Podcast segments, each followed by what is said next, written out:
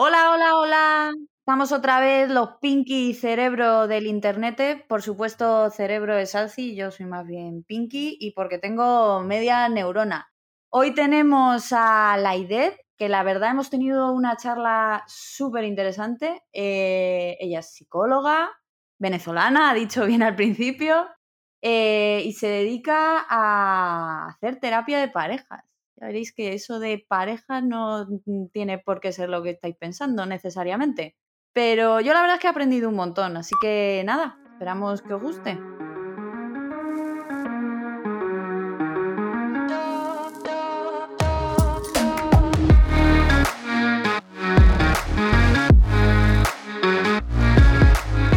Esto mm, tiene muy poca estructura, pero la poca que tiene la cumplimos. Y la, y la, primera parte, lo primero que vamos a hacer es que el invitado anterior, sin saber quién eras ni nada, te dejó una pregunta. La pregunta del último invitado eh, era, ¿qué opinas del BDSM? A ver, si es, si es una relación consensuada, en donde cada uno decide qué, qué quiere y realmente con sus límites puestos, y hasta dónde quiere llegar, totalmente de acuerdo. En la sexualidad hay miles y miles, miles de áreas. La gente a veces piensa que solamente el coito o, qué sé yo, sexo oral. Hay muchas, muchas áreas a explorar y el tema es que la sexualidad se ha tratado demasiado como un tabú y hasta el día de hoy, aunque han surgido nuevas formas de que la gente vea el acto sexual o el sexo, se sigue manejando con tabú. Tú no ves que es algo que se abre libremente. Y cuando de repente estás con tus amigos conversándolos y piensas que son las personas más abiertas del mundo, que a lo mejor es como tu grupo de apoyo y con, con quien a lo mejor no te vas a limitar para decir ciertas cosas, de repente ves muchas, muchas preocupaciones, eh, mucha escasez de conocimiento, y el temor que se le, se le tiende un poco a, a usar determinadas herramientas al, al, al, tener sexo, o es que muchas personas piensan simplemente que es un acto perverso, entonces no lo es. Siempre que sea consensuado y que no se esté grabando a la otra persona simplemente por el beneficio o el placer de esa persona solamente, ¿no? Que sea un placer para ambos. Y ahí es cuando viene la distinción. Oye, mm, sí que era buena pregunta y sin saber quién eras. Está claro que... Es que por, e, por eso me quedé pensando y dije, ya va, sabía, sabía quién era y dije, ¿será que quiso decir otra cosa o, o, Está bien, está bien. Y cuéntanos, ¿por qué, ¿por qué te hemos invitado?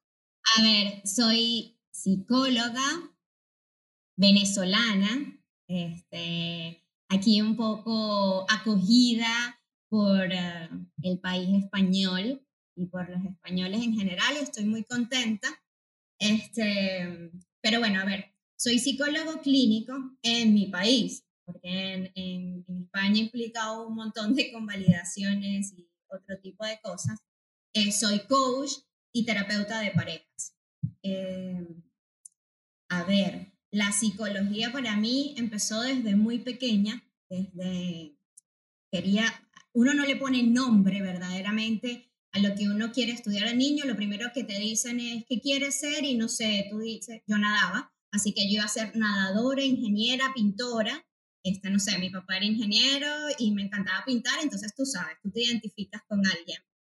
Eh, pero en ese interino ocurrieron muy pequeña como momentos difíciles en mi vida, yo me puse a pensar y en algún momento leí, porque me encantaba leer desde muy pequeña, que había muchas personas que curaban las heridas físicas, pero el alma o las heridas emocionales no se les solía prestar la misma mm. atención.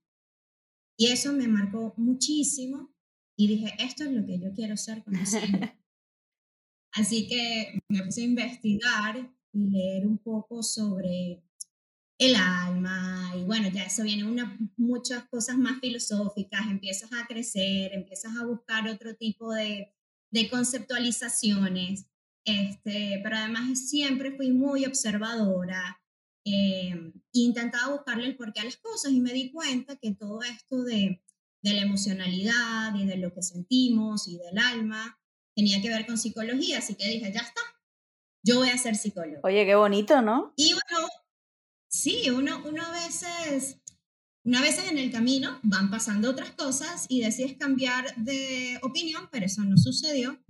Así que terminé estudiando psicología. Eh, en el término de la carrera, uno lo, roman, no lo romantiza demasiado y la verdad es que, es una profesión bien difícil y bien complicada, empezando para poder entender todo lo que te mandan a leer. Es complejísimo, eh, muy abstracto, eh, todo el mundo espera que haya unas recetas que te digan qué está bien o qué está mal, un montón de comportamiento y sí, se han estandarizado muchísimas cosas, pero al final lo que realmente te hace querer trabajar con el otro no es lo que más sencillo te desglosa. Así que terminas la carrera y dices, bueno, me voy a ir por psicología clínica para, ir, para seguir profundizando en esto, porque obviamente en el grado sí, eh, en mi país son cinco años y entonces tú pasas por psicología industrial, psicología escolar, psicología clínica y entonces estás interna en un hospital psiquiátrico y pasas bastante tiempo y vives un montón de experiencias. Pero cuando realmente tú decís, bueno, mira, yo me voy a ir por esta área y yo quiero ver más esto a profundidad.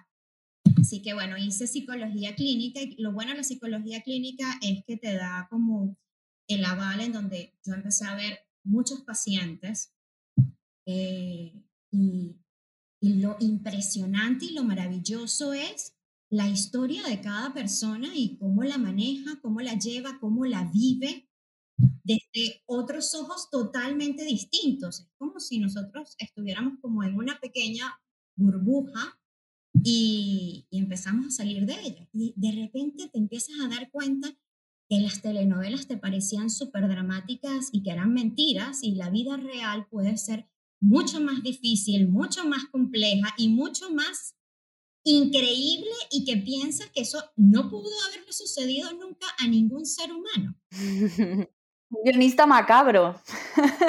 Pero un guionista impresionante porque hay cosas fantásticas, o sea, que, que nunca pensaste que podían ocurrir o que existían. Eh, y en ese interín también viendo distintos tipos eh, de pacientes, uno ve eh, los pacientes que suelen llegar a una consulta habitual, la gente también tiene como muchos mitos sobre ir al psicólogo y lo que esto significa, ¿no? Eh, esto es un tema también muy tabú con respecto también, incluso comparado con el sexo, son, son dos temas que tienen muchos mitos, que tienen sí, un poco que, que, alguien que va al psicólogo es que está loco. No, no, padre. Sí. Por favor. Totalmente. Y, la verdad es que eso termina limitando el trabajo de cada quien a nivel personal, ¿no? Eh, porque realmente implica una profesión y implica también un espacio para cada persona para poder autoconocerse, para poder descubrirse y para poder manejar muchas situaciones es igual que un médico. Cuando tú vas al digestor, al, no sé cómo le dicen aquí, pero sí, al digestólogo, creo. en mi país le dicen al gastroenterólogo. Aquí es el digestivo. al digestivo. Entonces, sabía que era por sistema digestivo. El tema es que te puede doler la panza o la tripa, pero tú no vas pensando que tienes un cáncer. Pero la gente, de una vez, cuando va al psicólogo, dice, ¿sabes? Lo pone de una vez en el otro extremo. Bueno, como si este comportamiento totalmente incapacitante y todo el mundo me va a estar señalando por la calle y todo el mundo va a saber qué me pasa. Y, bueno, a ver, eh, esto también se, se, fundamentó en la historia, porque a las personas eh, que vivían ciertos, ciertos conflictos, no sé, se les metía en agua con hielo o le daban electroshock, que muchas técnicas de electroshock siguen funcionando en, Qué bien. Pero, pero sí, sí, sí, una locura, una locura que permite darle base a, a este mm, pensamiento. claro, claro. Y, y, no termina de permitir que la gente se abra y tenga un espacio para sí misma. Sí, está un poco estigmatizado esto de tener... Es muy Esto de tener problemas eh, no físicos, pero problemas, eh, y el no ir a un profesional a hablarlos, eh, o sea, algo tan tonto, tonto, pero muy preocupante como la ansiedad. Yo creo que todos, todos, todos en algún momento hemos tenido ansiedad de mayor o menor grado, porque al final te estresas y además desde pequeño, o sea, por mil motivos y un poco a lo que el hecho de estigmatizar todas estas cosas, lo que hace es que te lo comas tú solo, cuando podría ser mucho más sencillo, te vas al médico porque tienes ansiedad, pues te vas, o sea, ¿Te duele la tripa? Te vas al digestivo. Mm, eh, ¿Tienes ansiedad? Te vas al psicólogo. Y probablemente, o sea, es un profesional para ayudarte en este tipo de cosas. Eh, temas como la depresión, que está también súper extendida y es una cosa súper normal, que vale, mm, que irá por temporadas más o menos graves, más pero tronco que tienes ahí un profesional que te puede ayudar. ¿Por qué lo... por qué no vas a usarlo, no? O sea, no... Pero luego también es que la seguridad social no lo cubre, que es algo absurdo también. O sea, mm, no entiendo muy bien eh, el por qué, probablemente por eso, porque está estigmatizado, ¿no? No, y, si te fijas y sueles pedir una cita, no sé, en, la seguridad social, te pueden dar una sola cita, ah, ¿sí? O una cita cada dos o tres meses y, y te das cuenta que eso no te va a ayudar porque está tan espaciado en el tiempo y en una cita tú no vas a poder conversar y ir a la raíz verdaderamente de lo que te está produciendo ansiedad. Entonces a veces lo, con lo que nos encontramos y con lo a veces más cómodo, a veces sí totalmente necesario, es que te dan una pastilla para Justo, eso. Iba a ir por ahí. Pero eso va a ir solamente a los síntomas. A veces es, es necesario porque los niveles de ansiedad suelen ser muy altos y requieres eh, de un tratamiento corto en el tiempo. Pero lo más importante es que puedas llegar a la raíz de lo que te está generando ansiedad. Y para llegar a esa raíz necesitas tiempo y necesitas espacio para abrirte, para ser vulnerable, algo de lo cual todos huimos, pero la vulnerabilidad trae muchísimos beneficios cuando dejamos que se abra un poco al mundo, ¿no?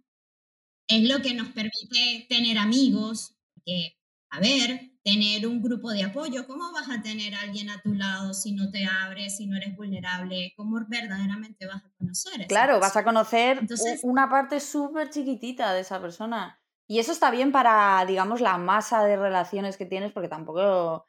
Pero cuando tienes una... Claro, pero cuando, cuando pretendes eh, tener eh, una conexión un poquito más allá, o te, o te abres o, vas a tener lo mismo con todo el mundo, ¿no? que no tiene mucho sentido. De hecho, yo iba a decir, yo eh, conozco una mm, persona muy amiga mía que, que de hecho tenía ansiedad, una ansiedad muy gorda y efectivamente le daban una pastilla y ya está, o sea, se acabó. Si pretendía eh, ir al psicólogo, que se lo pagara ella que si quería ir a la raíz del problema, entrara por ahí. Y así era, o sea, no tenía más. Eh, te voy a hacer otra pregunta.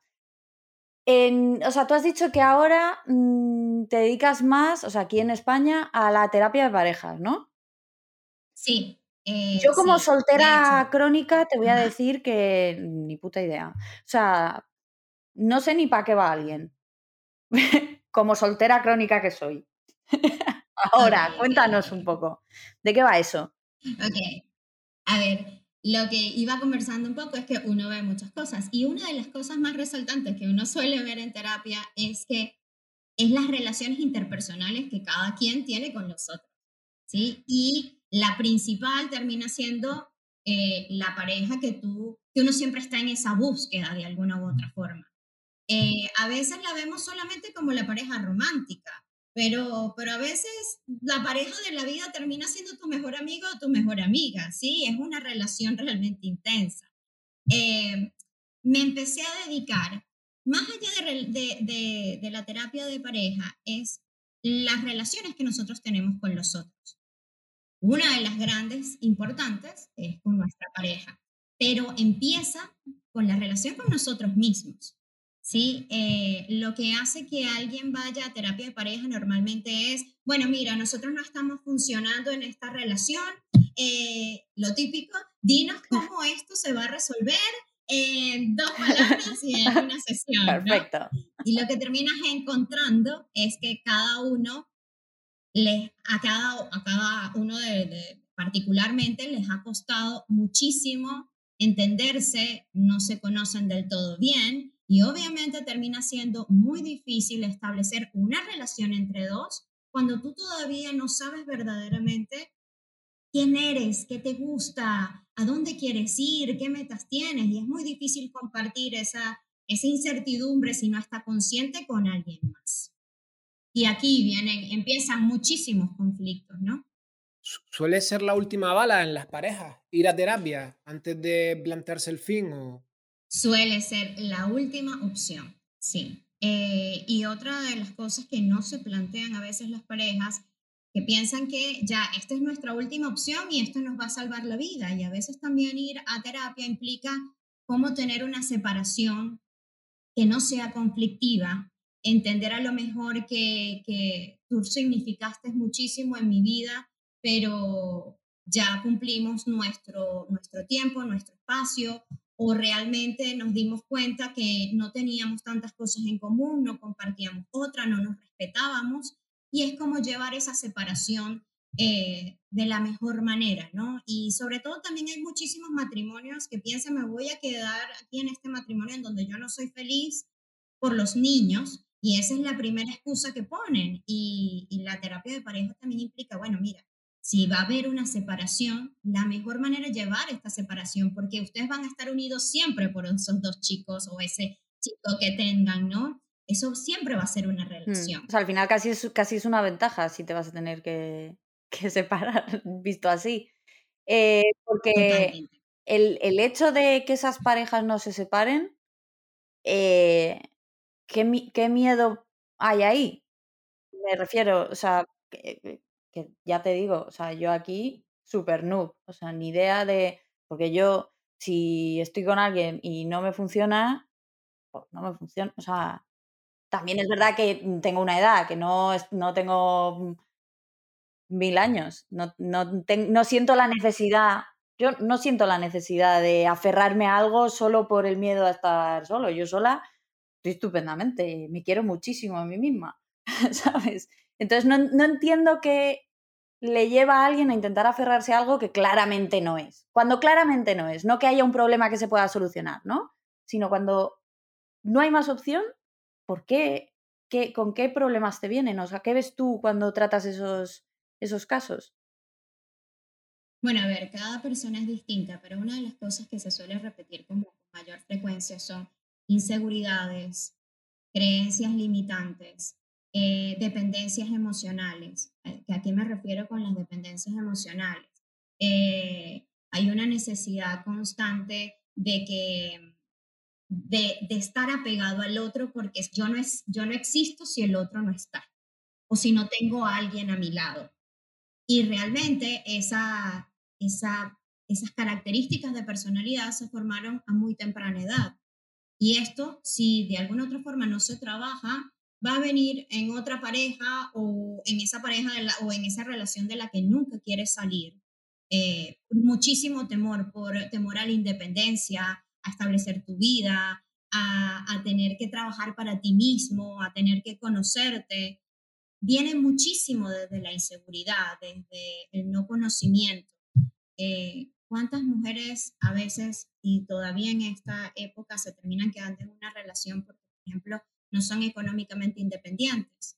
Eh, parece una locura, pero la verdad todavía se presenta en muchas áreas, en muchas áreas. O alguien, no sé, de, de 60 años te dice, por favor, la idea, a esta época de mi vida, ¿qué voy a estar haciendo yo? La verdad es que nunca se dieron el espacio para conocerse, para saber qué disfrutan y en qué pudieran aportar y, tener una vida para ellas mismas, ¿no? Eh, esto sucede mucho en el ámbito de las mujeres y por el otro lado también cuando hablaba de las creencias limitantes, están un montón de creencias que traemos desde muy niños y, no sé, puede ser un matrimonio, puede ser un noviazgo, pueden estar constantemente en una montaña rusa en la que de repente estamos juntos y terminamos y volvemos a estar juntos y volvemos a terminar y está esa dependencia emocional. Eh, pero hay creencias muy establecidas dependiendo de cada familia, ¿no? O sea, en esta, en esta familia nadie se separa o lo ven como un fracaso y entonces estar pensando en ese posible fracaso te hace querer mantenerte en un lugar, en un espacio y con alguien con quien no quieres estar. Wow.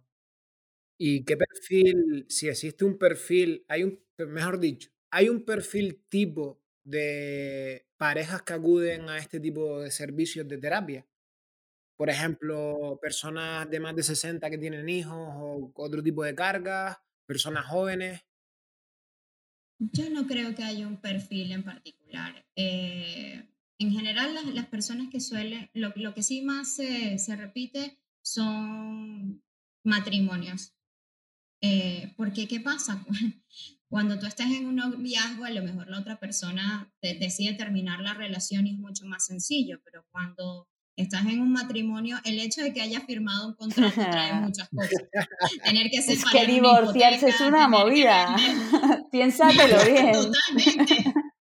Y ahí es donde empiezas a pensar, bueno, si no, no, no, no, nos podemos separar, aquí hay que hacer A ver cómo podemos evitar. Madre mía, claro, claro. Totalmente. Muchas cosas pueden tener una solución y, realmente esa pareja este, hace todo lo posible por estar juntos, se quieren y en, el, y en, y en la terapia se reencuentran a ellos mismos y como pareja. Y en otros casos, pues vas a hacerle ver también, sí, bueno, va a ser complicado, va a ser difícil, este, no es cómodo, ¿sí? Quedarse, tener que pensar en separar una hipoteca, en tener dos casas, en qué vamos a hacer con los niños, en mudarme de ciudad, eh, pero es feliz. O sea, la, la comodidad termina trayendo muchísimas desventajas y, muchísima infelicidad, ¿no? el eh, meterte en ese bucle. Luego también por la impresión que me puede dar desde lo que, o sea, poniéndome en situación, eh, probablemente sea muy cómodo cuando no te conoces mucho, lo que decías antes, cuando no te conoces mucho, cuando no, cuando no eres capaz de gestionarte a ti mismo bien y tus emociones, el hecho de tener a alguien al lado que te toca las narices, al final mm, la culpa de toda tu desgracia es suya si tú estás con alguien, la, culpa de toda tu desgracia es suya. Es que eh, esta pareja con la que convivo constantemente es un horror y por eso yo estoy mal. De esa manera, tengo esa culpa ahí y yo no me tengo que ocupar de mí mismo porque me da muchísimo miedo. Es la impresión que me da, también te digo que... Mm, es un punto sumamente importante el que estás tocando, porque es no hacerte responsable de ti mismo. ¿No? De tus acciones, de, lo que piensas, de lo que sientes. Y es tener al otro simplemente como un pipote de basurada, ¿sabes? Donde botas ahí todas tus mierdas. Suena horrible, pero es sí, Sí, sí, me lo creo. Y, y tener que hacerte cargo de tus cosas eh, resulta tan difícil que mira, te terminas quedando donde sea y donde quieras porque no, no quieres ver hacia ti. Eh, eso resulta terrorífico en muchos aspectos, ¿no? Eh, y te terminas quedando en una, en una relación y en un lugar en el que no quieres. Claro, que al final el sitio en el que no quieres estar eh, eh, se acaba convirtiendo en tu zona de confort precisamente porque te, protege de todas esas cosas que realmente no quieres ver de ti, ¿no? yo creo que muchas veces... como el dicho, mejor malo conocido. Correcto, correcto, porque igual, igual de repente, pues eso, que aunque seas súper joven y sepas que vas a tener otra pareja en X, este ya sabes cómo es, este ya sabes que no te va a preguntar por tus mierdas, ni las va a tratar, ni te las va a echar en cara. Igual de repente viene otro que me descubre, ¿sabes? Como que descubre mis mierdas y me hace hablar de ellas. No, por Dios, prefiero este que no pregunta, ¿no? Que al final da, un poco, poco de, de, vértigo el encontrarte en esa, en esa situación, ¿no? Yo, telita, la verdad, telita. No me apetece nada al, final habla de la inseguridad que tiene. Que al final es un espejo. Eh, totalmente. Hay que pensar que la, mierda que estás echando probablemente la tengas tú también en la mayoría de los casos. Y ya no en pareja, ¿eh? ya en general en la vida. Mm, chico, mírate tú antes de decirme a mí absolutamente nada. ¿No? Y... Porque las sesiones son eh, individuales y compartidas, Lai. Es decir, trabajas individualmente cada uno de los miembros de la pareja y luego, no sé, los reúnes. Dependiendo del caso. Lo que yo suelo hacer, por lo menos la, primera sesión, siempre están los dos, exponen que los hizo ir a terapia. Eh, y ahí ves que, aunque pensaban que los dos tenían la misma motivación o, pensaban ir por el mismo motivo, no es así. Eh, a partir de eso, yo sigo trabajando en eh, la, la, pareja siempre en sesión, al menos que vea algo que es importante puntualizar individualmente, porque se hace muy complicado trabajarlo eso en pareja, entonces para poder desbloquear ciertas cosas en una de las de los individuos y después en la otra persona, ¿no? Eh, depende del caso, la verdad, suele ser algo bastante dinámico no está tan establecido y, y, mm. tan... Y luego una pregunta que igual, igual parece tonta, ¿vale? No sé si, si lo es, eh, pues eso, me dices que eso es una pregunta tonta y ya está. Eh, en el caso... No hay preguntas tontas. En el caso de las relaciones largas, ¿vale? Eh, gente que, que, ha tenido un, muy buenas épocas hasta justo el momento en el que necesitan tu ayuda, ¿no? no sería tan sencillo como, joder, si, o sea, ¿qué, qué, punto de inflexión hay ahí en medio en el que pasas de yo he estado bien, he estado feliz, he estado 20 años con esta persona y de repente en el último año, dos años, es que mm, nos queremos pero nos odiamos. ¿Qué, ¿Qué, qué, puede pasar ahí en medio para que eso ocurra? O sea, ¿qué has visto tú en, Ok, pueden, pueden pasar muchas cosas. Eh, uno, que cuando tú comienzas una relación, probablemente estaban en el mismo, en, en el mismo tiempo de querer lograr ciertas cosas. Y a lo largo del tiempo juntos, pues uno va creciendo y, y conociendo nuevas ideas, nuevos pensamientos, aprendiendo nuevas cosas y a veces ese rumbo que comenzó común, en común ya toma distintos caminos. Y es difícil a veces, eh, porque quieres seguir esa relación, porque esa persona te ha hecho muy feliz, a veces es difícil darse cuenta de que ya no se está montado en el mismo barco con la misma meta. ¿sí? Eh, cada uno siempre va a tener metas aparte, pero cuando tú decides establecer una relación, tienes como un objetivo en donde quieres que te acompañen, y de algún otro, eso es lo que hace clic para formar una relación. Y eso es lo que te genera esa complicidad.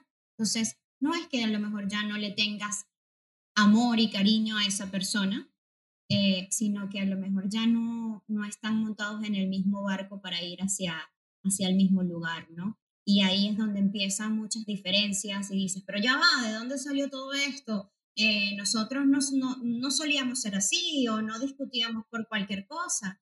Eh, y a veces también entonces se empieza a cerrar uno de los aspectos más importantes que es la comunicación.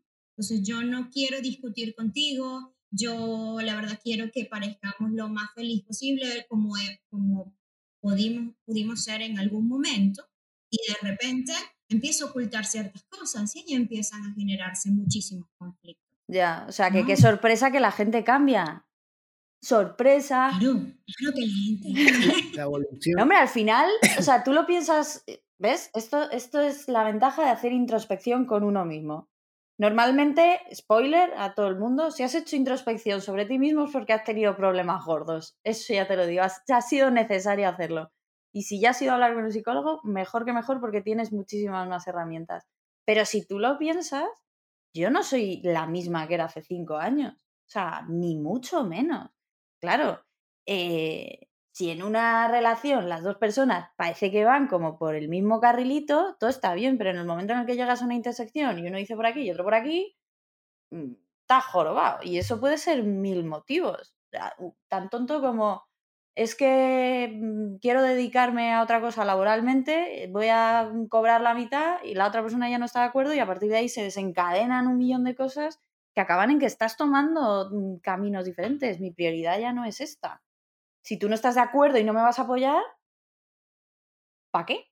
Que puede llegar a ser negociable, no necesariamente implica. Por supuesto, por supuesto. Que puede ser perfectamente negociable, pero para que algo pueda ser negociable hay que conversarlo, hay que sentarse y decir, mira, ya yo no quiero esto o esto era lo que habíamos pensado o, o una de las cosas que tanto nos unía y a lo mejor te llevas la gran sorpresa de que el otro también quiere quiere ir por, por, por otro ámbito y también le había dado miedo decírtelo, ¿no? Sea, que al final tú dirías que, y esto se dice mucho, pero que el cimiento de toda relación, de pareja y no pareja, cualquier relación estrecha, vamos a llamarle, es la comunicación, ¿no? Al final, todo hay que hablarlo.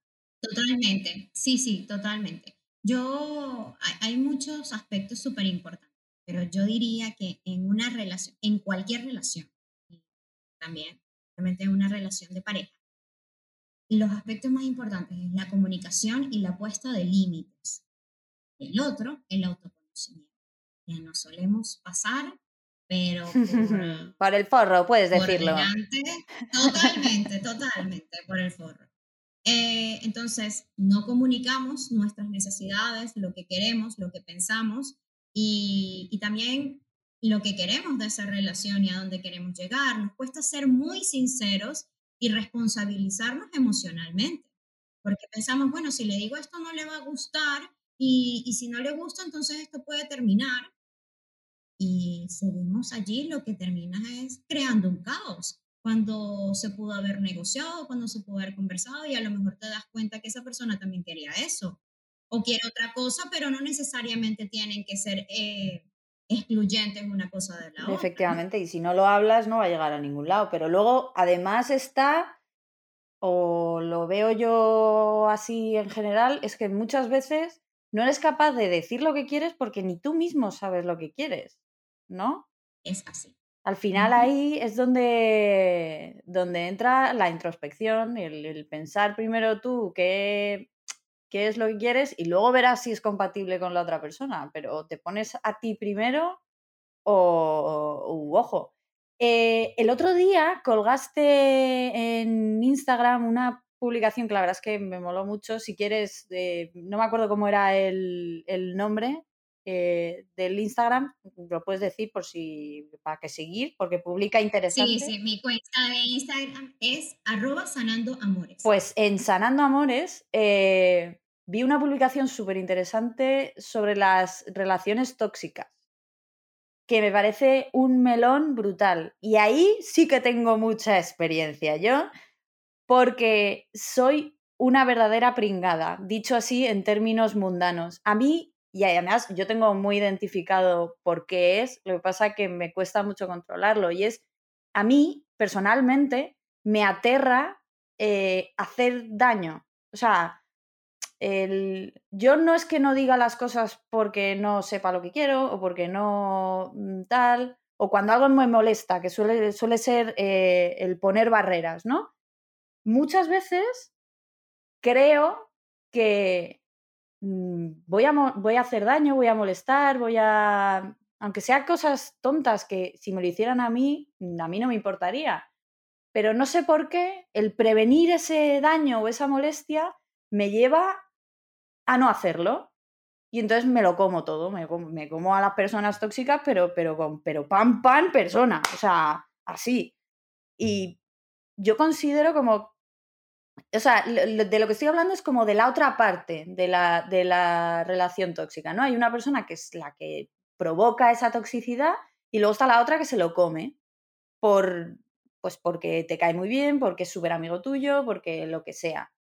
Eh, y es un melón muy gordo porque además se ve muchísimo y cuando lo ves desde fuera lo ves muy claro, pero tío, mándala a la mierda. O sea, ¿qué estás haciendo? Si te, o sea, te está dejando por los suelos todos los días. Si es que te vas, que era una de las cosas que decía la publicación, te separas de esa persona y te sientes mal. No has estado bien. Al final, eh, o sea, ¿cómo, mm, qué herramientas así, sabiendo que esto no es, o sea, no nos vamos a poner aquí en una sesión ad hoc, pero ¿qué herramientas le darías a alguien como yo? Que me, que me los como todos. Es que, mm, y además diciendo, bueno, no pasa nada. Ir a la consulta de, de ¿Por qué diría ir a la consulta? A ver, sí hay herramientas. En tu primer caso sería poner límites. Eh, porque esa introspección de la que tú hablas constantemente, que es sumamente importante, va a un segundo paso, que es priorizarte y definir cuáles son tus necesidades y, qué quieres, ¿no? ¿Dónde quieres estar? Eh, tragarte todo implica que te cuesta muchísimo ponerle límites al otro y decir, mira, esto no me funciona, esto no me gusta, eh, yo no me siento bien, me estás haciendo daño. y, a veces en algunas de esas relaciones que terminan siendo tóxicas, las cosas se pueden negociar y a lo mejor la otra persona termina viendo en sí mismo que estaba generando mucho daño en la relación y cambiándolo. Como también te encuentras con otras personas que simplemente no les importa tus límites ni los quieres y tienes que salir de esa relación, soltarla. Em, sí, cuesta, ahí es donde viene la terapia, ¿no? ver, que, ver realmente qué es lo que te ha estado atando durante tanto tiempo, ¿no? Em, como decía, cada caso es distinto y, a veces uno no se da cuenta en cosas tan mundanas. Eh, no sé, esto, esto pasó con un paciente hace muchos años que me decía la idea, yo guardo eh, todo lo que son los quesos y tal, cuando llego los guardo como en un topper y lo hacía de una manera muy protocolar, rutinaria. No tenía a lo mejor nada adaptativo o, por qué hacerlo. Y resulta ser que su mamá en una época pasó situaciones muy difíciles y todo lo aglutinaba en un espacio para sentir que tenía más. Eso sucedió en la infancia de esta persona. Entonces, cuando yo te digo, sí, eso ha ido marcando otro tipo de conductas. Entonces, cuando realmente uno está en terapia y dice, ah, ok, la cosa venía por acá, por eso se me ha hecho tan difícil esto. Lo principal es empezar a ver de dónde vienen. Echar para eh, atrás, rebobinar. exactamente, de, de, por qué necesitar siempre aprobación, de, de, pensar que te van a dejar de querer simplemente porque dices algo que el otro no quiere. Eh, hay muchísimas cosas que hacen que no pongamos los límites a tiempo y las personas tóxicas se suelen agarrar mucho de eso. Como decías, hay una parte siempre activa y una parte pasiva. Y en la mayoría de las relaciones tóxicas, siempre hay una persona que, suele ser muy narcisa, es decir, que piensa demasiado en él mismo, en sus beneficios y obviamente siempre termina consiguiendo a la víctima perfecta que él no le va a decir que no a nada, este, que se va a quedar allí y que se va a tragar todo, ¿no? Estimados tóxicos, he aprendido mucho y ahora eh, uso la huida como herramienta de momento y hasta que me arregle del todo. He aprendido, la verdad es que Sí, he, aprendido bastante a ser, después de comerme muchas, ¿eh? pero y hablando y tal, eh, he aprendido a identificar cuando está ocurriendo eso, eh, dar la oportunidad de efectivamente poner la barrera. Es verdad que me cuesta, pero acabo haciéndolo. Y si no lo aceptamos, mm, media vuelta, bye bye, y ya te puedes ir a chupar la sangre a otro. Ahora bien, yo era la víctima perfecta, pero la víctima perfecta. Y en lo peor de todo, lo peor de estas cosas es que yo era perfectamente consciente. O sea, yo sabía perfectamente que es que me estaban chupando la sangre. Y yo, ah, pues venga, toma, ¿quieres más? Bueno, estamos locos. Por eso digo también que al final el pensar mucho sobre ti mismo mm, ayuda el ser introspectivo con ayuda, tú mismo, como necesites, en cada momento específico, porque hay épocas más duras y épocas que te puedes tratar un poco mejor si tienes una dinámica, eh, pero sí, o sea, y súper importante. Para mí es una de las cosas, mm, vamos, que más me han cambiado para mejor. Y puede en una relación eh, no estar tan definido o mejor dicho, estar más repartida esa toxicidad. Es decir, no que haya una tóxica y una víctima, sino dos tóxicos que se complementan de alguna manera.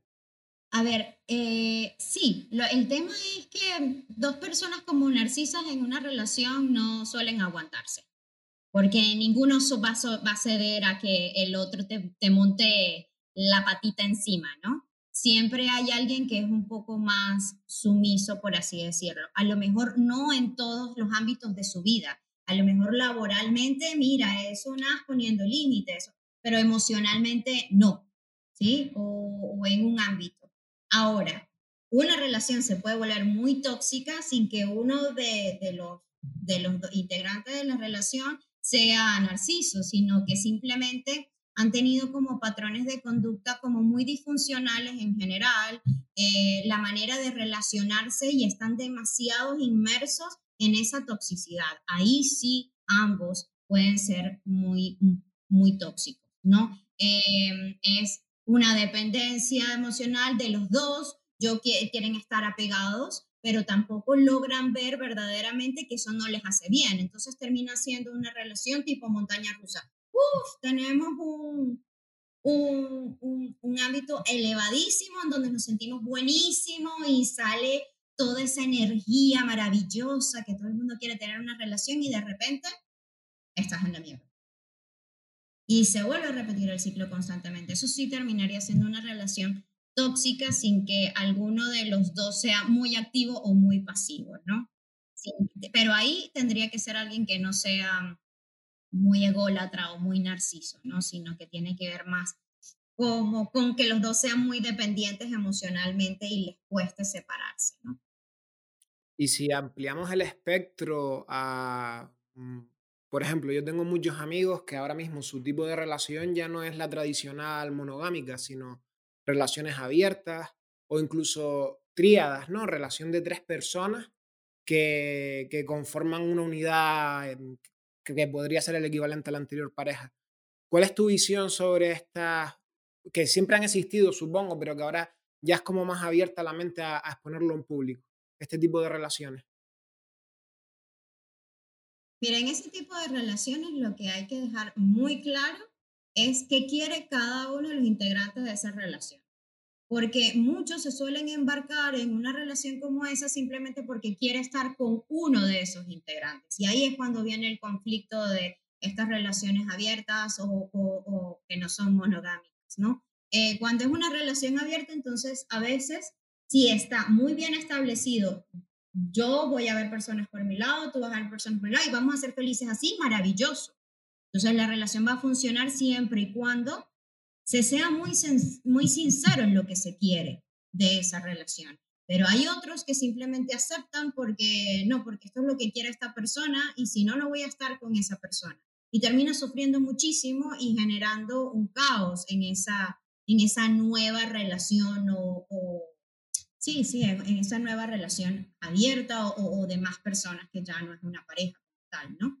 Son dos. al final estamos hablando de la comunicación otra vez. O sea, Totalmente, totalmente. O sea, todo es viable siempre y cuando el otro no sienta que le está generando malestar, el otro no sienta que está siendo excluido, sino que están muy, eh, fueron muy sinceros al establecer realmente lo que querían de una relación. Y eso es lo que yo invito muchísimo, y es que seamos responsables emocionalmente, porque a veces entramos en, una, en un día que solamente queremos sexo con alguien y no le decimos a esa persona que, mira, yo nada más quiero, quiero tener esta noche, quiero tener este día, y la otra persona se forma muchísimas expectativas y el otro, por intentar no hacer daño, entonces no termina diciendo nada y esa otra persona entonces termina sufriendo mucho, ¿no?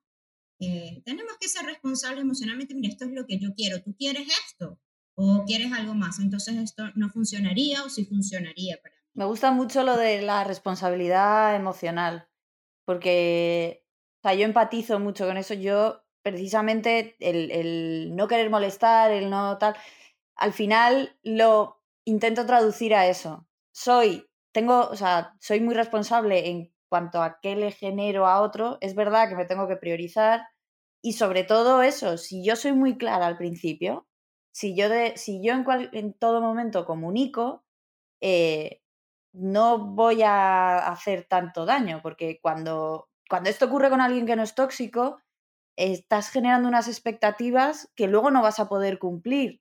Y ahí es donde realmente, realmente acabas haciendo mucho daño y encima ese daño ni siquiera se puede entender, porque dices, o sea, el término es no has sido responsable emocionalmente, pero la gente no, no, no conoce ese término. Simplemente me has hecho daño, vete a la mierda, eres un cabrón o una cabrona.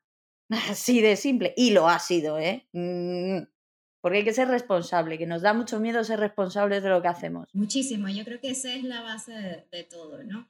Si somos responsables de nosotros mismos, nos vamos a conocer, vamos a saber qué queremos, a dónde queremos ir, o estar claro en que todavía no tenemos ni idea de quién somos y estamos en ese proceso. Por supuesto, es que vamos a estar así durante mucho tiempo. O, mira, yo, yo pienso que sea donde voy y que quiero, pero eso puede cambiar, porque bueno, porque estas experiencias y estos aprendizajes me han llevado a ver que, bueno, que ahora quiero agarrar para otro. Eh, pero lo importante es que si estamos con alguien o, o o, decidimos este, pasar tiempo con esa otra persona, hablarlo, ¿no? No siempre le va a caer bien, no, no siempre le va a caer bien a la otra persona, pero es ser sincero realmente con lo que esa persona quiere y lo que nosotros queremos y esperamos. Sí, pues si no es imposible que funcione. O sea, por mucho que te fuerces a nada, eh, va a acabar estallando, va a acabar estallando por algún lado. Eh, sí. Yo ya te digo, soltera crónica, pero amigos tengo muchos. O sea que por esa parte sí que lo entiendo. Una de las cosas es no, no tener miedo al dolor. O sea, porque uh, yo le tengo pánico. Pasamos tal vez toda, toda la vida evitando que algo nos duela y entonces eh, no, no terminamos teniendo relaciones que verdaderamente sean gratificantes en la vida, ¿no? porque nos asusta tanto involucrarnos, porque el otro nos dijo esto, nos dejó. Claro que va a generar dolor que alguien te diga, mira, no, yo solamente quiero esta noche y ya, y tú le digas, bueno, no, yo quería tener algo más. O que esa persona no fue responsable emocionalmente y se fue, claro que te va a doler. Y no hay que tenerle miedo a eso, porque de eso se aprende y vas a poder establecer qué es lo próximo que va a venir para ti y, qué es lo que quieres. Y es, y es ponerte también en una situación en la que dices, wow, yo no conocí esto de mí y esto me ha permitido decir, esto quiero esto y no quiero esto otro. ¿no? Eh, el dolor también nos permite eh, estar conscientes de que estamos vivos, ¿sí? de que sentimos. Porque si nos colocamos como un hielo, vale, no nos va a doler nada, pero tampoco vamos a vivir otras experiencias como alegría, felicidad, espacios seguros, amistades profundas y no simplemente compartir el rato con una persona y ya que puede ser eh, divertido en un momento, perfectamente viable, pero todos necesitamos, aunque sea alguna persona que realmente eh, tenga una profundidad para nosotros, un vínculo. Sí, yo cuando hablo de lo de soltera eh, crónica no es porque, ah, o sea, Precisamente es porque sé ahora, ahora, después de mucho tiempo, sé lo que quiero y lo que no quiero. Entonces, como no ha llegado lo que quiero, pues me las apaño. O sea, me refiero, mientras no me, no me importa, no voy a estar con algo entre medias. Yo he tenido épocas en las que me he forzado, he forzado, o sea, he estado en situaciones que realmente, y mirándolo hacia atrás, no sé para qué insistía yo tanto. O sea, no sé para qué me empecinaba yo. Pero claro, eso es un aprendizaje y de hecho ese aprendizaje lo que me ha llevado es, hay una serie de cosas que sí y hay una serie de cosas que no. Y hasta que no aparezca lo del sí, tranquilamente, oye, tampoco, ya te digo. Pero ¿y cómo, cómo puedes saber que esas cosas o esas expectativas van a ser cumplidas si no te lanzas? No, claro. O sea, a ver, realmente porque no lo he visto, o sea, no me lo he encontrado. Las veces que me lo he encontrado, a saco, hasta que de repente pues veo que no y ya está. Pero mm, no me lo he encontrado y cuando me lo he encontrado me he dado cuenta que no muy rápido. Entonces, al final he pasado mucho más tiempo mm, sola que con alguien.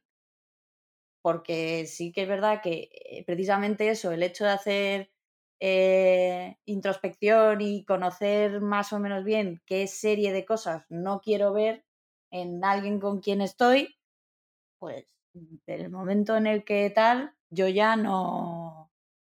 Ha habido, ha habido veces que directamente salgo por patas y punto, y otras que me he empecinado y también ha salido mal. Entonces, eh, poco a poco. Lo, lo que me pasa ahora es que no me importa si no lo veo o no me llama la atención, pues ni tan mal. El coste-beneficio, ¿no?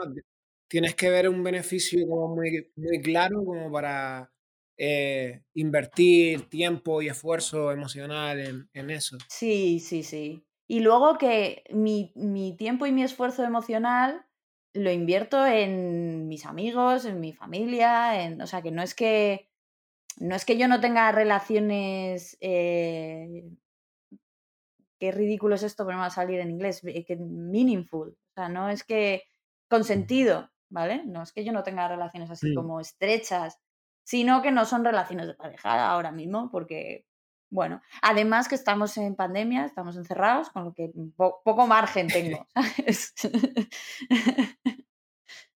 Bueno, muchas personas han conocido parejas en estos tiempos de pandemia. Eh, yo es que me he portado muy bien. Estoy en casa, encerrada, como debe ser, y veo a mi familia. Pero más aún yo creo que se han separado. En algún momento irás al súper, tú no sabes si vas a agarrar una lata de atún y el otro agarrarla. Sería gracioso, pero es que hago la compra por internet. Ay, literal encerrada. Lai, una, una cuestión para esas parejas zombies que precisamente por no querer mm, asumir el dolor o por tener dependencia, cortan, vuelven, cortan, vuelven, ¿hay alguna estrategia muy a alto nivel que puedan seguir para poner un fin a algo que saben que les está haciendo daño? Yo creo que el malestar que genera al final, esto que hablábamos de que ¿qué sucede? Llevo demasiado tiempo en esta relación, pero hay algo que no me hace sentir bien. Hacer presente esas alarmas, que, en el momento en el que se presentan, eh, nos llama mucho la atención y al día siguiente les olvidamos, ¿no? Anotar estas alarmas y decir cuántos días de esta relación yo me siento bien y cuántos no. Eh, porque entonces estamos perdiendo el tiempo eh, en una relación que no nos está aportando y, tiempo en el que podemos tener de calidad con nosotros mismos o con alguien más. Así que yo diría como anotar esas alarmas, anotarlas literalmente. Este, mi esposo usa post-it para todo. Bueno, empezar a pegar post-it, ¿sabes? En la pared y decir, este día, día tal, no funcionó. Parece algo muy tonto, pero cuando lo dejamos plasmado en algún lugar, eh, Así como las fotografías que tenemos por la casa, que siempre son los momentos súper felices y que eh, todo marcha bien, también los momentos en los que no nos sentimos bien, si eso se ha repetido muchas veces, ¿no? Eh, si, hay, si hay algo que dice, wow, es que él es maravilloso, pero yo no sé por qué no me siento bien. Eh, poner, mira, día tal, sucedió esto y no me siento bien. Y probablemente vas a ir notando este patrón. Eso te va a ayudar como a concientizar que que está yendo mal, ¿no? También es que tenemos como este mal concepto de que las relaciones y estas mariposas en el estómago siempre tienen que ser unas emociones súper fuertes y súper pasionales y entonces eh, sí, eh, eh, son, son muy cool estas emociones, pero entonces carecen de estabilidad, carecen de estabilidad y, entonces siempre nos estamos involucrando en relaciones eso que tienen muchos picos. Eh, entonces, la, alguien que te traiga paz a tu vida resulta sumamente. Hoy Dios te oiga, joven, Dios te oiga. Porque sí, lo de la paz, lo de la paz es, eh, es uno de los síes esos que tengo yo y de los noes de si no hay paz, eh, tal. Porque luego eh, también hay que tener en cuenta que baches vas a tener en, cualquier tipo de relación, o sea, puntos, puntos bajos y eso que... Claro, pero normalmente que son más o menos, o sea, son puntos altos y más bajos, pero que traen normalmente una constante, no eh, realmente unos puntos absurdamente distantes el uno del otro, ¿no? Y muy seguidos, porque puede haber, eh, pudo eh, venir algún tipo de situación muy difícil. Obviamente vas a ser un punto muy alto, pero no es la normalidad. Sí, que al final que los picos, esos bajos son, bueno, eso que dicen de compensa, de está compensado, tiene que ser dentro de un umbral controlable, no puede ser en unos umbrales enormes que lo más alto es la felicidad más absoluta que estás viendo a Dios prácticamente y el más bajo que está, que está Satán escupiéndote en la cara, ¿no? Sí, y, y, es algo que solemos escuchar mucho y es que esas mariposas que siempre pensamos que sentimos y esas emociones súper fuertes al final es ansiedad. Entonces, ¿qué de esto verdaderamente no, nos está generando una emoción de alegría y tal o simplemente ansiedad incertidumbre por lo que estamos mm. viviendo y que no sabemos qué viene mañana? Mm. Qué difícil todo, ¿eh? ¿Viste? Es que al final yo conmigo misma estupendamente. Nada. Ya veremos. La vida compartida es súper cool. La vida compartida es muy Hombre, a ver, está bien por pagar la mitad del wifi y cosas de esas. Pero yo, yo también, eh, esto es mi opinión, ¿vale? De, un magel, de una persona que no, no tiene conocimientos en la materia. Por lo menos en relaciones tempranas que al final estás en un punto de tu vida que no tienes tampoco mucho autoconocimiento de ti mismo, me refiero a adolescencia o, o empezando la juventud, mayoría de edad, las primeras relaciones, o por lo menos en mi experiencia y de mi grupo de amigos, siempre suelen ser muy pasionales, muy, como decías, picos altos, picos bajos. Y tampoco, a mí personalmente no me arrepiento ni mucho menos de haberlas tenido. He sufrido, como el que más, pero también el, el, eso ha hecho yo creo que valore más esa nivelación o esa estabilidad y aún así sigo guardando buenos recuerdos de, de, esos momentos, ¿no? Porque al final la calma después de la tormenta también, oye, es mucho más calma. Tú que eres un santo, hijo. Yo había alguna que me cargaba directamente. Fíjate algo, es decir, probablemente es que estás en la adolescencia, todos estamos pasando por momentos complicados, estamos pasando por cambios impresionantes, ¿no? Eh, no solamente hormonales, eh, esperan que seamos unos adultos, pero nos tratan como unos niños, pero en otros nos quieren dar responsabilidades, pero para el otro es demasiado, ¿no? Em, y en ese momento, obviamente, las relaciones suelen ser, eh, tener muchos picos porque estamos viviendo nuestra vida así, porque estamos empezando también a dar nuestros primeros pasos. Es algo así como empiezas a caminar, te vas a caer muchísimo, pero el bebé se vuelve a levantar, ¿no? Eh, y estos son como las primeras relaciones para ir aprendiendo muchísimas cosas, no solo del otro, sino de ti mismo. Eh, y como dices tú, eso te llevó a tener otro tipo de relaciones y ir aprendiendo cada vez más. Así que yo les aconsejaría siempre que uno tiene que arriesgarse, pero arriesgarse con conocimiento, ¿no? No es que te vas a tirar a la piscina, sino viendo que no hay nada de agua. ¿no? Eh, me voy a tirar a la piscina, pero aprendí a nadar un poco. Sí, y tiene agua. Siento como si me estuvierais hablando a mí, por favor, ¿qué es esto? o era una, una, engañifa, era una terapia. Esto, esto era una intervention, no algo así. Madre mía, madre mía. Que conste, yo no te conocía, ¿no? para que veas, para que veas. Eh, pero, pero ahora te paso un cupón para las 10 próximas sesiones del 50% de Puedo ir con mi perro. no sabes el apoyo que son los, los, perros. Sí. Es que es algo, eh, termina siendo un ser demasiado importante en nuestra vida. Es, eh, los perros son una pasada. Solo dan paz, bueno, al menos cuando se ponen a ladrar, que eso es un poco más rollo. que como llevamos ya un ratico, aunque yo la verdad es que me lo estoy pasando fenomenal, fenomenal, Vamos a hacer la speed round, ¿no? Vamos a hacer las preguntas para todos los expertos. Speed round. Las preguntitas. No hay respuestas incorrectas, excepto en una, que sí que hay una correcta y una incorrecta, pero eso ya lo veremos luego. A ver cómo acabas. Yo estoy emocionada con esa pregunta porque voy ganando, por cierto, Alci. Pero bueno, vamos, eh, vamos al tajo. Primera pregunta. Eh, ¿Existen los aliens? Razona tu respuesta. Yo creo que sí, porque no creo que seamos los únicos seres en todo el universo. Sería demasiado ego- egocentrista ese pensamiento. Yo, esto ya me empieza a mosquear. Porque todo el mundo dice que sí, pero luego, No hay escépticos. o sea, luego mm, parece que estamos locos si decimos que sí. Bueno, bueno, bueno, vale. O sea, no, no creo que seamos los únicos seres de verdad en todo el Es que es imposible, ¿verdad? Es imposible. Yo también lo creo. Yo creo que el problema viene cuando dices que te han abducido y te han hecho una sonda anal unos seres Sí, ahí ya, ahí ya Ahí huele, ahí ya la huele raya. la sonda y A lo mejor esa es la pregunta que tienes que hacer. ¿Crees, en la, eh, que- ¿Crees que existen las sondas anales?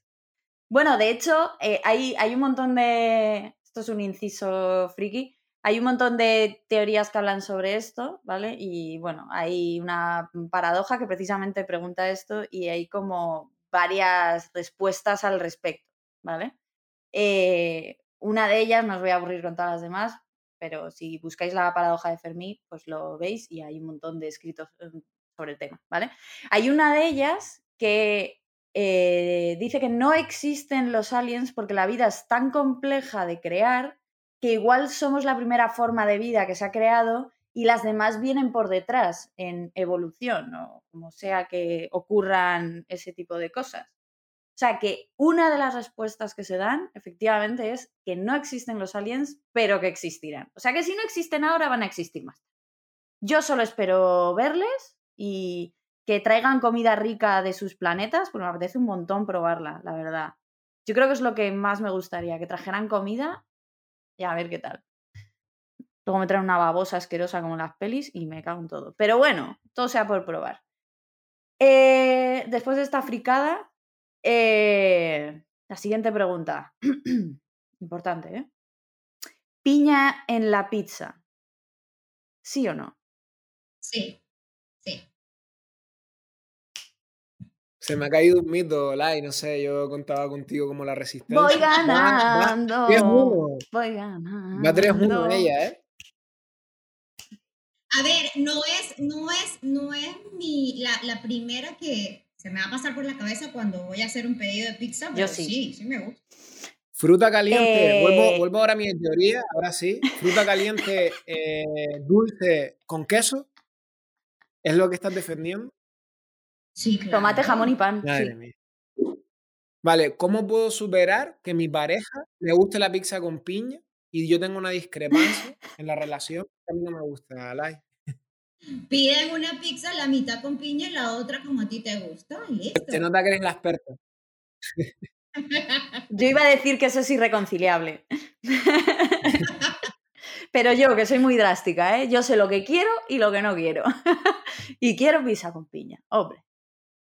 Ay, madre, estoy súper feliz eh, porque yo no pensaba que fuera a ganar. eh, sé que en algún momento voy a empezar a perder muchísimo y a separarme un montón porque... Que va, a este paso La no. may- la gente es más tolerante con las piñas que de lo que yo pensaba. A ver si vamos a demostrar con este podcast que la piña en la pizza sí, ¿eh? A ver si va a ser nuestro legacy vital este.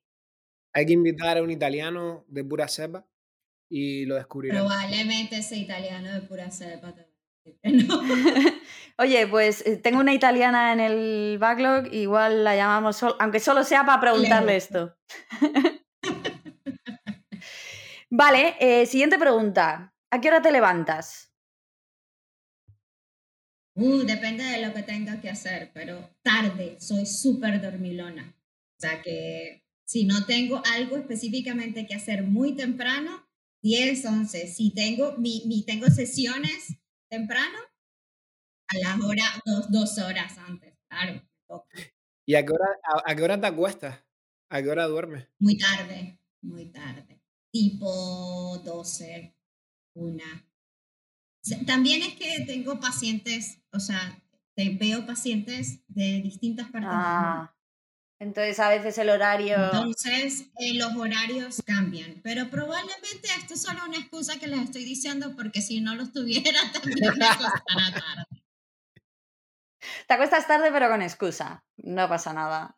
¿De No pasa verdad? nada. Que dormir está muy bien, que dormir es muy sano, hombre, que hay que dormir mucho. Os lo dice alguien con insomnio que lo echa de Ahora, no menos. sé, no sé si te hace crecer verdaderamente o es solamente hasta cierta edad, porque yo me.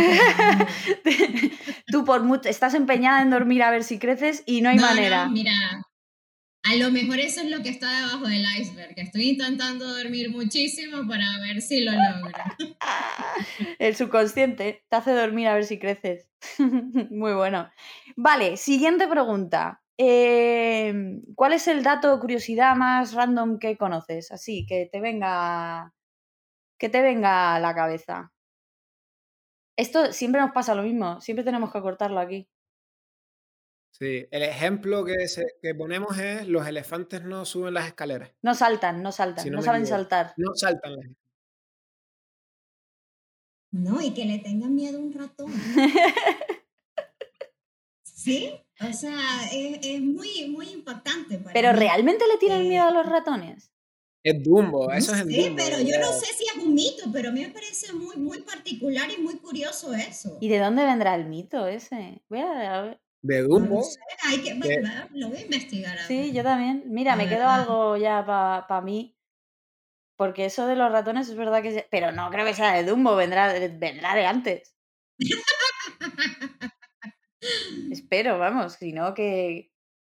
Bueno, si no, Disney tiene una influencia muy grande en nosotros y el que Oye, que yo tuve un, un trauma de pequeño de los juguetes se movían, ¿eh? Ojo, cuidado con eso, con Toy Story. para ti no fue tan lindo como Toy Story, sino Pero porque viste Toy Story. otro tipo de... Claro, claro, pero en- no en un sentido bueno de, ay, qué guay, cuando yo no estoy en mi habitación los, los juguetes están ahí divirtiendo, sino de, "Oh, todo lo que estoy haciendo en este cuarto está siendo monitorizado y vigilado por unos seres inanimados, ¿sabes? Entonces, Tú, o sea, tú... ¡Wow! ¿Pero tú viste Toy Story o Anabel? Toy Story, Toy, Toy Story. Imagínate, La muñeca diabólica esa o el Chucky. oye, pero ¿y la influencia de Disney en la idealización de las parejas? Ahí que me dices, ¿Qué quieres que te diga de eso? Claro que tiene influencia. Tiene influencia. Lo que pasa es que yo también creo que nos hemos quedado con una sola parte. Porque las historias en las mismas películas de Disney también tienen otras aristas.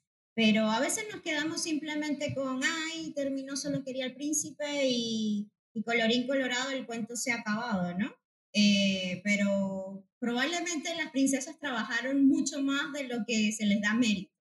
Así que nos solemos quedar solamente con una pequeña parte. Yo diré que mi princesa favorita es, es la Frozen, esa, que no sé ni cómo se llama. Pero la- las princesas modernas son otro rollo. O sea, mm, esos referentes son considerablemente mejores, porque al final, hasta Mulan, quizá Pocahontas tenía algo de cerebro y pensaba por ella misma. Pero el resto es que parecen, madre mía, la, la pobre Cenicienta ahí, que, que- todo el día limpiando y solo vas a conseguir un hombre si te disfrazas de absoluta. Pero señor, no, no hace falta. Líate con el ratón ese que tienes ahí, el Gus Gus, está gordete. y la expectativa del príncipe, que al final tiene que ser un hombre varonil, que salva a la princesa, se enfrenta a todo sin miedo, ¿sabes? Que, ojo, que ahí también Súper, súper valiente y que, y que se arriesga y sí. Con lo majo que era Quasimodo, también te digo.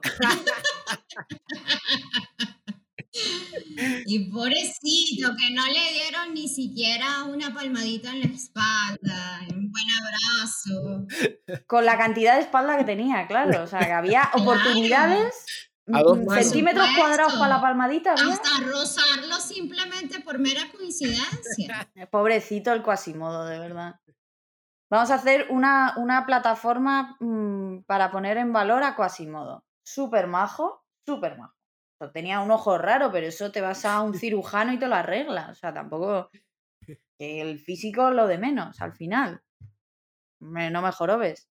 Eh, vale, siguiente pregunta. ¿Qué nos recomiendas?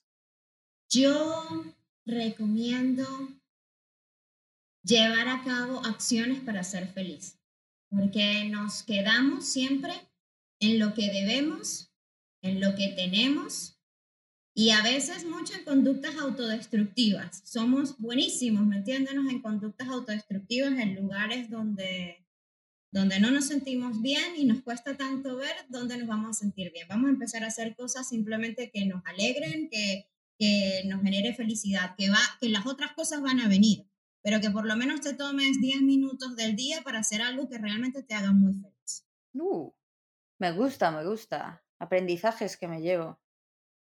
Vale, y mm, por último, ¿qué te gustaría preguntarle a nuestro siguiente expert? ¿Cuál es el aprendizaje más grande de su vida? Uh, uh. Hasta, este, hasta este momento, claro. Además, va a molar la respuesta, no sé por qué me da a mí en la nariz. Sí, están cuadrando que casi todas las preguntas que está haciendo el entrevistado anterior tienen algo de relación con el siguiente. Así que es una pasada. Viste, debe haber un ámbito, tú sabes. Que tenemos superpoderes. Alci y yo tenemos superpoderes, lo que pasa que todavía no nos hemos dado cuenta. O los entrevistados están viniendo aquí con clarividencia. Alci, no te quites mérito. ¿Cuál es el factor común aquí? Tú y yo, ¿no? Pues para nosotros. hombre, hombre, no vamos a ir por ahí repartiendo esto nos lo quedamos. Os damos una parte a vosotros por ser capaces de leernos la mente. Oye, Lai, muchísimas gracias por, por todo el conocimiento, la conversación, por haber aceptado la petición también de, de estos locos de decirte, ven tu podcast miércoles, eh, hablaremos de cosas y haberte lanzado a la aventura. Pero ves, es para, es para decir que los miércoles se hacen cosas divertidas. Me parece súper cool este espacio y que puedan hablar de distintos temas. Este, además de la tecnología, decía, uff, me preguntan algo de tecnología y ya estoy frita. Y lo peor es que estoy casada con alguien así, que además se molesta cada rato que digo, pero que se me bloqueó esta vena del celular. Gorda, por favor, por enésima vez. No, de verdad, muchas gracias. ¿eh? Yo te digo además que me llevo tres o cuatro cosas muy, muy útiles eh, y que, que, eres un amor, que me ha encantado hablar contigo. Me ha parecido todo estupendo. Así que todo el mundo, todo el mundo a seguir en Instagram, ¿eh?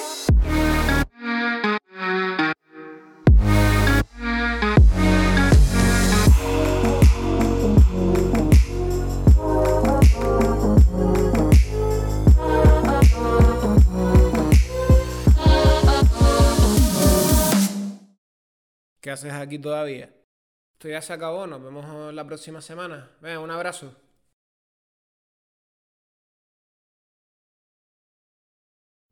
No, y que dejen de tener, que dejen de tener este, estos temores con el tema de la psicología. Y que bueno, por eso también me fui con un área de coaching, ¿no? Porque la gente ahora le, le parece más cercano un coach. Eh, pero importante, este, todo tiene un aprendizaje, pero importante de que puedan acercarse a sí mismos y entender quiénes son, que es lo más importante, para que puedan sentirse bien en su espacio y con alguien más. Yo incluso diría que es hasta un superpoder conocerse a uno mismo. Uf, creo que sería el mejor superpoder. Hmm. El mejor. Sí, sí. Porque sabes, realmente conoces tus logros, tus habilidades y a dónde vas y, bueno, ¿y a dónde quieres ir y a dónde no? ¿Qué mayor poder? Eh, y nada, si un día me he hecho pareja, vamos a verte, aunque solo sea para hablar un rato. Claro, para que los dos se hagan responsables emocionalmente.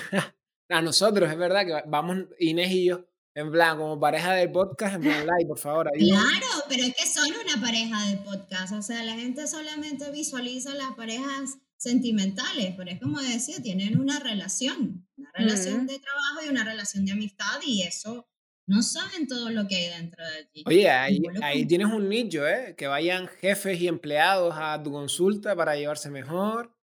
Ese es un, un buen nicho. Es que una de las cosas que dice en el perfil de Sanando Amores eh, tiene que ver con tener una relación sana con uno mismo para uno poder tener una relación sana con alguien más. Entonces, no es solamente la pareja que vayas a buscar, sino que tú puedas tener una relación sana contigo mismo. De allí surge todo. Si en algún momento a tu consulta fuera una pareja eh, de cuatro personas, un sistema ya más que una pareja, ¿les cobrarías por separado o como un todo? Como un todo. Estamos hablando de una relación. ¿Y harías una sesión con cinco personas en tu consulta? Bueno, creo que en principio habría que ver la dinámica, o sea, tienen que estar todos, porque si están en principio por separado, no vas a poder ver la dinámica del todo. Pero cinco personas igual te tienes que ir a un palacio de congresos, porque eso es un pueblo, o sea... Ya, ya, eso, ya eso, yo creo que es complejo ya que haya una de cinco, pero, pero la, bueno, hay, hay de todo, eh, como les digo pero necesitas ver la interacción entre los cinco. Ya después puedes ir separándolos en grupitos si quieres o individualmente, pero necesitas en algún momento, bueno, un Zoom, pues, con los cinco. Los vas muteando. Es que era una duda que tenía existencial. Tenía una duda existencial y ahora ya me puedo dormir tranquilo y, y saber. Pero tío, así cinco es un pueblo. Tú te, imagínate si es si es bastante a veces complejo una relación de dos, imagínate de cinco. Ya, una suma de carencias ahí, pero... Complejo. Pero quién sabe, a lo mejor te complementas las carencias de uno son las fortalezas de otro. Está todo no, no, por supuesto. Pero la probabilidad de que haya un porculero o porculera es muy alta. Lo ella, no, lo, lo ella de la relación, cortamos contigo. ¿Sabes? Sería en plural. Nosotros cortamos contigo.